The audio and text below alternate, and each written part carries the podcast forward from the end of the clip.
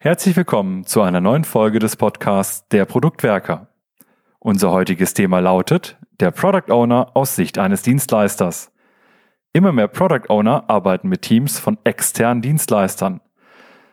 Das Development Team kommt also aus einem anderen Unternehmen als der Product Owner selber. Tim und Olli haben mit Björn Schotte, dem Geschäftsführer der Mayflower GmbH, auf der Manage Agile Konferenz in Berlin gesprochen, um das Thema mal aus der Perspektive des Dienstleisters zu diskutieren. Björn berichtet uns aus seinen Erfahrungen, was ein externer Dienstleister eigentlich von einem Product Owner braucht, um gemeinsam ein erfolgreiches Produkt zu entwickeln.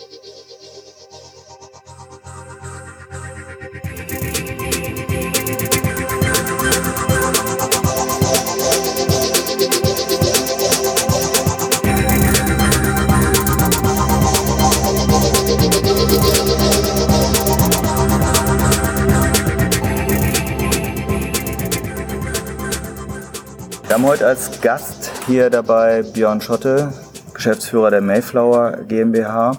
Und wir wollen mit Björn über das Thema Product Owner Rolle aus Sicht eines Dienstleisters reden. Mhm. Hi. Björn, danke, dass du die Zeit nimmst. Ähm, ihr seid als Mayflower ein sagen wir, agiles Unternehmen, zumindest ein Unternehmen, was sehr weit auf seiner agilen Reise schon unterwegs ist. Mhm. Und ihr kommt mit Teams und Entwicklungsteams, die ihr, soweit ich weiß, auch ähm, Kunden zur Verfügung stellt, in Unternehmen rein und erlebt vielleicht manchmal die Situation, dass dort Product Owner gestellt werden vom Kunden. Mhm. Beschreib doch mal aus deiner Sicht, wie du, was für eine Erwartungshaltung du dann an Product Owner hast. Ja, also zum einen ist es so, dass ähm, nicht in jedem Fall ähm, der Product Owner vom Kunden gestellt wird. Da kommen wir vielleicht später auch noch drauf, weil nicht jeder Kunde auch einen Product Owner hat. Und dort, wo die Product Owner vom Kunden gestellt werden, was meines Erachtens auch richtig ist, weil der Product Owner ja am Ende auch über die wirtschaftlichen Geschicke des Produkts auch entscheiden soll und gucken soll, wie, wie steuert er das Produkt und vielleicht auch die Strategie dazu ist es manchmal sehr schwierig, ähm, dahingehend, dass es eine Reihe von Product Ownern gibt, die vielleicht neu sind in dieser Rolle und die früher vielleicht eher so den klassischen Projektmanager-Hut äh, auf hatten und die es nicht so direkt gewohnt sind, äh, so stark zu kooperieren an der Stelle. Also wir legen sehr viel Wert auf gemeinsame Kooperation. Der Product Owner ist ja nicht, man sagt ja nicht der Product Owner und sein Team, sondern der PO ist ja Teil des Teams an dieser Stelle.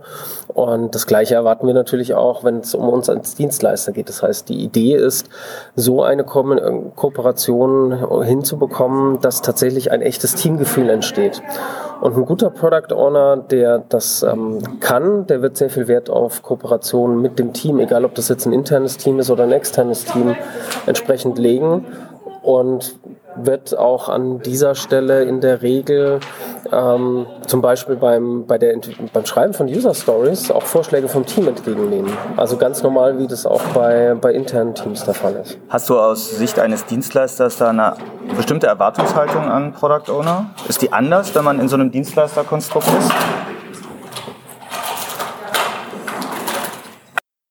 Anders würde ich jetzt nicht, nicht sagen. Also unsere Aufgabe ist ja nicht einfach nur Software zu entwickeln, sondern wir verstehen uns als einen Dienstleistungspartner, der auch versucht, das Thema Agilität, was wir jetzt schon seit über 15 Jahren bei uns in unserem Unternehmen leben, auch in die Kunden reinzutragen. Das heißt, wir beschäftigen uns intensiv damit. Unsere Entwicklungsteams haben in der Regel auch einen Scrum Master oder Agile Coach und dessen Aufgabe ist es natürlich auch, den Product Owner so ein bisschen mit äh, entsprechend zu coachen und einfach zu erläutern, was wir Softwareentwickler tatsächlich auch brauchen vom Product Owner.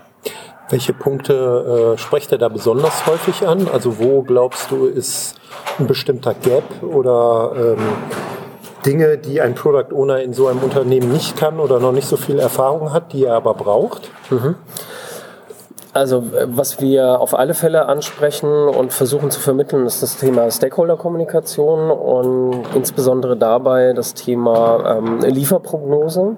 Also gerade wenn es darum geht, ähm, relativ gute Schätzungen dann auch äh, durchzuführen durch gute Schätzverfahren an dieser Stelle, dass auch der Product Owner auskunftsfähig wird, weil das ja mit eines seiner, seiner Aufgaben ist Kunden verfallen häufig darin zu sagen, naja, das ist der Job des Dienstleisters, äh, der muss doch irgendwie die, äh, die Gesamtprognose stellen und wenn man sich wirklich als Team begreift und auch die, die Aufgaben des Product Owners originär an, an dieser Stelle, dann gehört das zum Beispiel mit dazu. Und ähm, wir machen regelmäßig Umfragen unter Product Ownern und eine der Top-Herausforderungen ist neben ähm, Schwierigkeiten bei der Priorisierung das Thema Stakeholder-Kommunikation.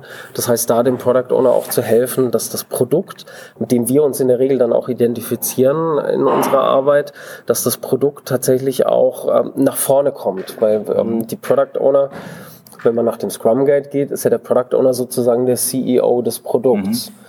Leider ist es in vielen Fällen, in vielen Unternehmen ist der PO ja nicht der Einzige, der über das Produkt entscheidet. Das heißt, auch da zu unterstützen, wie eine gute Kommunikation mit den beteiligten Fachabteilungen und ähm, Vorständen, Geschäftsführern gelingen kann.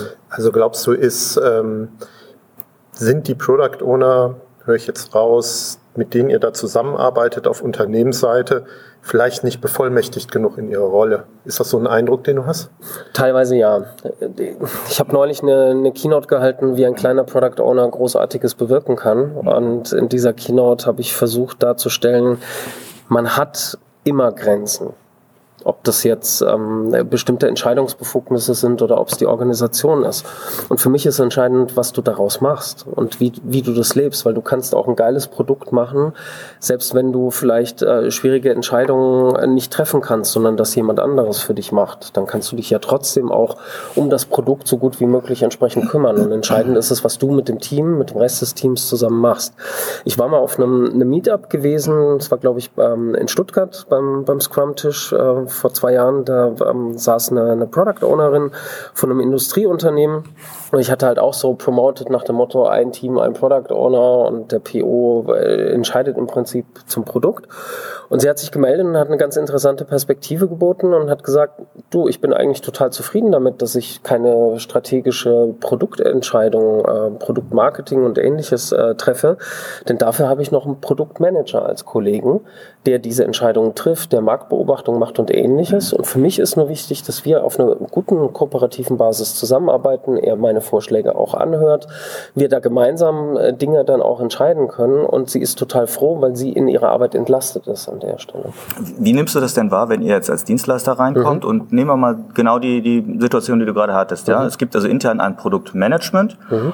und eine Product Ownerin mhm. genannt und ihr kommt jetzt als, stellt das Entwicklungsteam und bringt wahrscheinlich auch einen Scrum Master ja. gleich mit. Ja. Ähm, wie erlebst du das? Dann die Zusammenarbeit auch mit dem Produktmanagement, sind die dann eingebunden? Also wie, wie wünschst du dir das, also wenn du es jetzt backen könntest? Ja. also wenn ich es backen könnte, würde ich es mir hochgradig inklusiv wünschen an dieser Stelle. Ähm, was wir typischerweise machen, ist, dass wir zu Beginn, wenn wir in ein neues Projekt oder eine neue Produktentwicklung reingehen, dass wir sehr viel Wert aufs Teambuilding legen. Also bei uns ist es in der Regel so, wir arbeiten auch mit IT-Teams des Kunden zusammen, weil es ähm, große, komplexe Produkte sind. Und da ist immer notwendig, zu Beginn in Teambuilding zu investieren. Und da gehört unserer Meinung nach auch das gemeinsame Teambuilding mit dem Product Owner entsprechend dazu.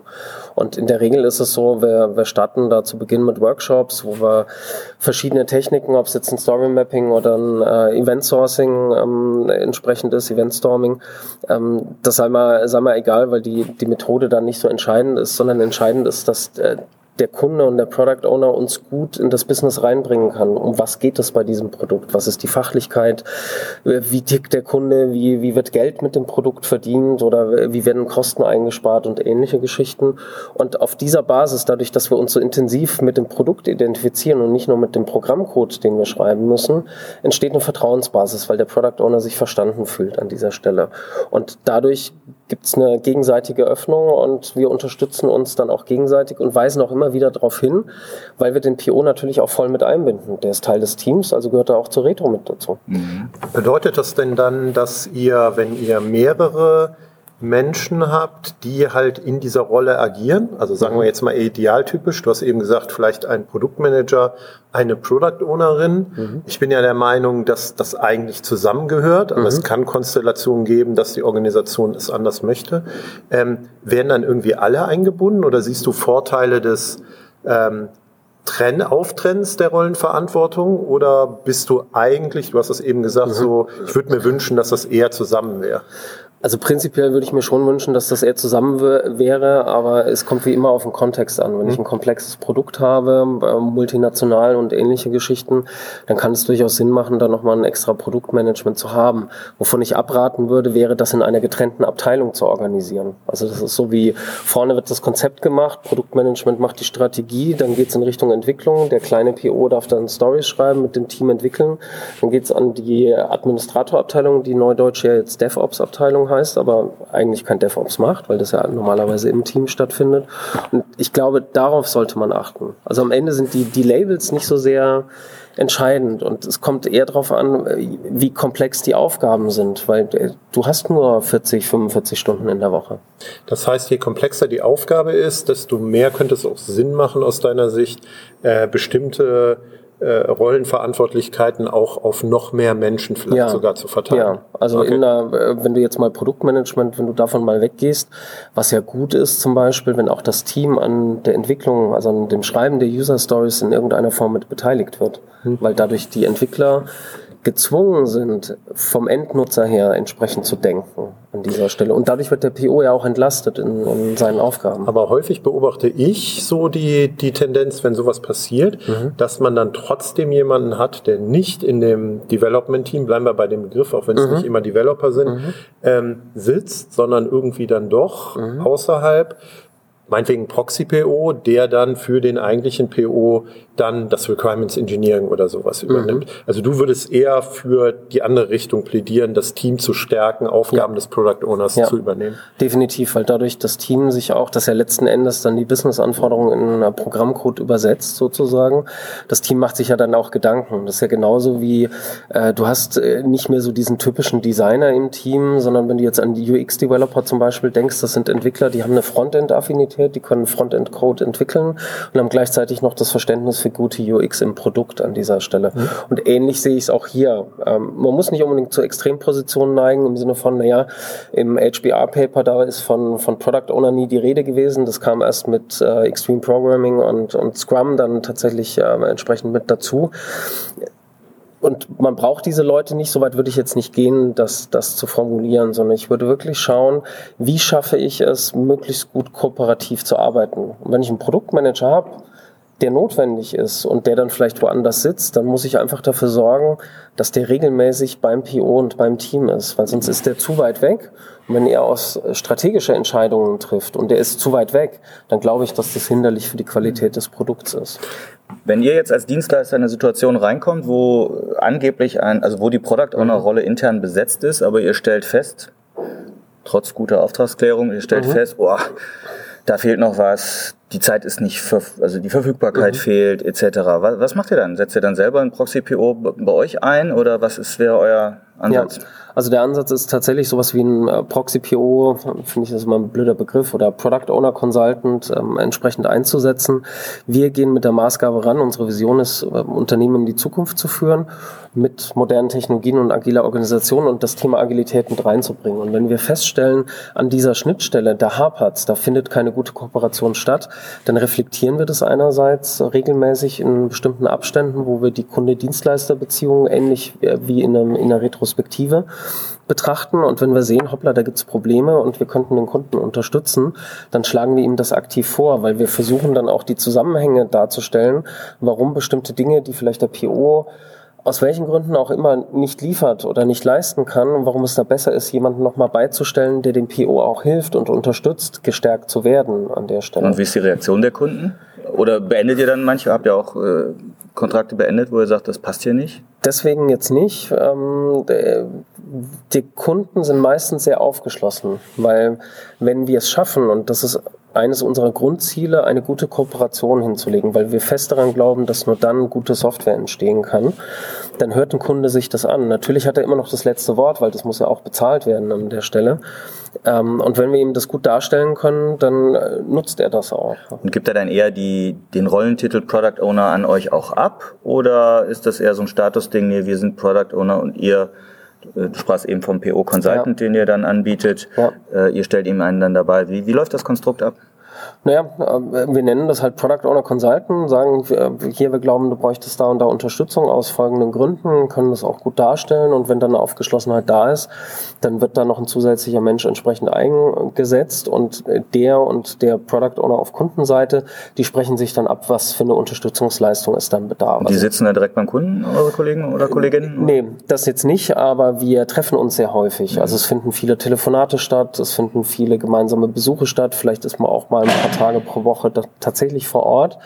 Ähm, aber unser PO-Consultant soll ja eher dann Richtung Team entsprechend agieren, Richtung Entwicklungsteam deswegen, also man kann das nicht so verallgemeinern, weil jeder Kunde, jedes Produkt und die Menschen dort sind sehr unterschiedlich. Und dementsprechend ähm, haben wir uns darauf eingestellt, dass wir versuchen, die unterschiedlichsten Situationen gut bedienen zu können, damit am Ende gute Produkte rauskommen. Nur eine kleine Rückfrage noch dazu. Der Begriff Product Owner Consultant, den habe ich tatsächlich erstmals bei euch in eurem Kontext ah. gehört. Ah. Ähm, kennst du andere Beispiele, wo der Begriff so benutzt wird? Äh, ja, ich habe das mal im Blog von Nemix, glaube ich, gelesen. Da wurde auch der Begriff des Product Owner Consultant ähm, dargestellt oder also Gerade mit denen habe ich zum Beispiel Owner. nicht erlebt. Ah, okay. und ähm, nee, da habe ich es äh, da hab ich's mal gelesen. Ansonsten ist mir eher der Begriff des äh, PO-Proxy mhm. geläufig. Das wird dann immer so als Anti-Pattern bezeichnet. Was ich aber ein bisschen schwierig finde, weil es gibt nun mal Situationen, wo du halt einfach gucken musst, wie schaffst du es, dass der interne Product Owner, dass der gestärkt wird. Was wir dem Kunden aber immer ganz klar sagen ist, lieber Kunde, wir können dich beraten, wir können dir helfen, dich zu stärken, deinen PO zu stärken. Also der PO-Consultant kommt auch zum Einsatz, wenn der Kunde selber keinen PO hat. Sowas gibt's auch, dass sie sagen, das wollen wir, dass ihr das macht, wir vertrauen euch da. Ähm, aber die wirtschaftliche Entscheidung für die Priorisierung, die muss der Kunde nach wie vor treffen. Ich finde das total spannend. Ähm weil du ja ganz viele Dinge jetzt gerade erzählt und erläutert hast, wie ihr da rangeht, ähm, dass ihr reflektiert, mhm wie gut kann die Product Owner Rolle ausgeführt werden von äh, unserem, unserem Auftraggeber, mhm. wie weit ist der Product Owner, wir stellen ihnen jemand zur Seite.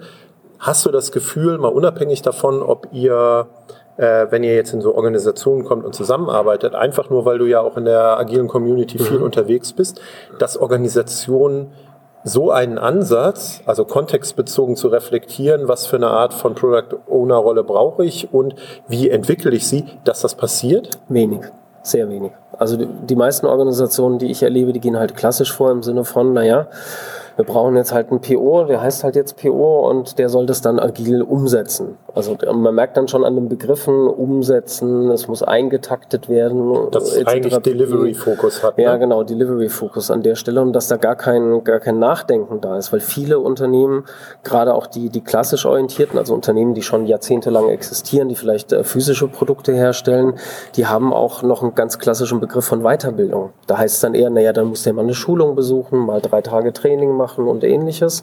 Und diese, diese kontinuierliche Begleitung, was ihr ja auch macht in eurem äh, Coaching entsprechend, wenn ihr ähm, POs begleitet, die fehlt den meisten Unternehmen, weil ich glaube, dass die Unternehmen halt einfach aufgrund dieser klassischen ähm, Weiterbildungsidee da vielleicht auch gar nicht drauf kommen, dass es so ein Konzept geben könnte und dass das viel nachhaltiger ist, als jetzt einfach nur ausschließlich ein Training zu machen.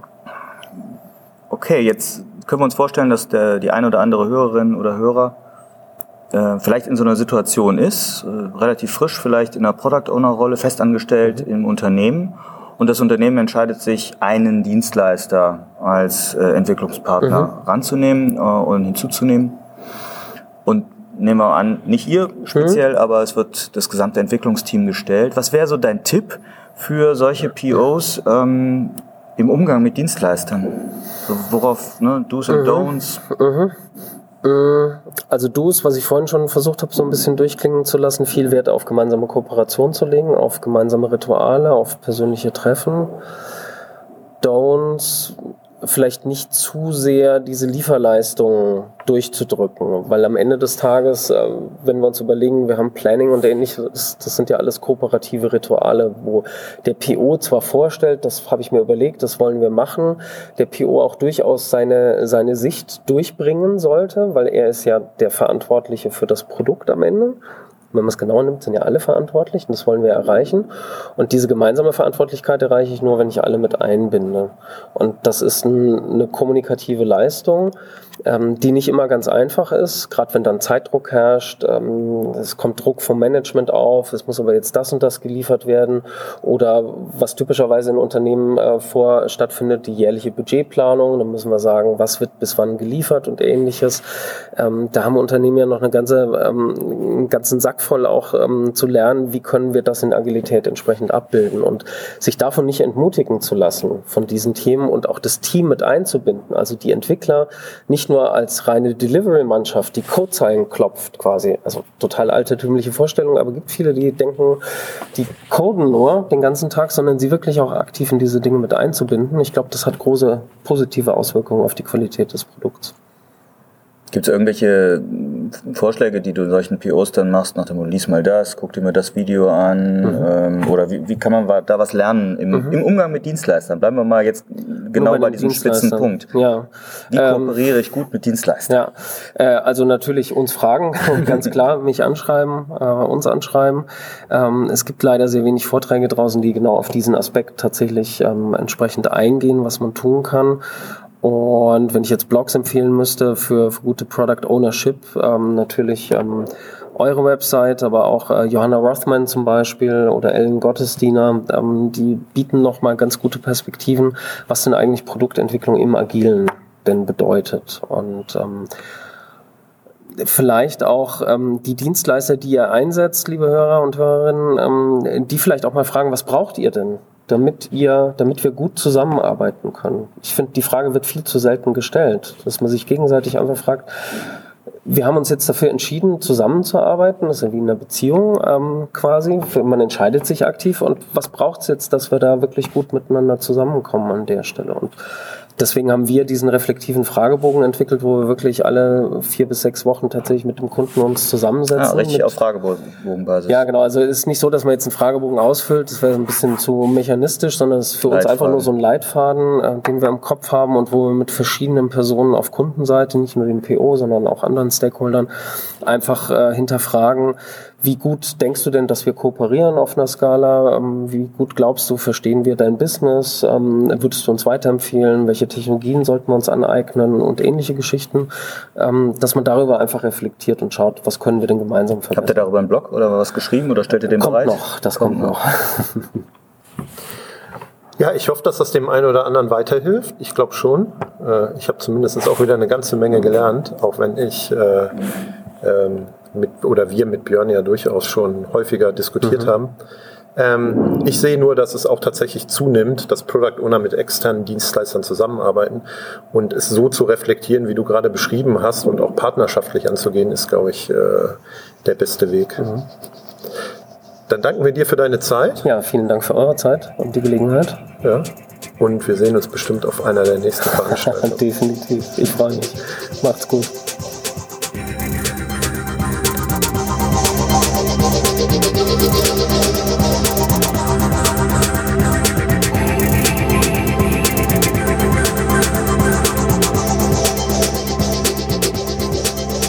Wir freuen uns über euer Feedback zu dieser und anderen Folgen. Ihr findet uns im Netz unter produktwerker.de oder bei Twitter unter dem Namen Produktwerker.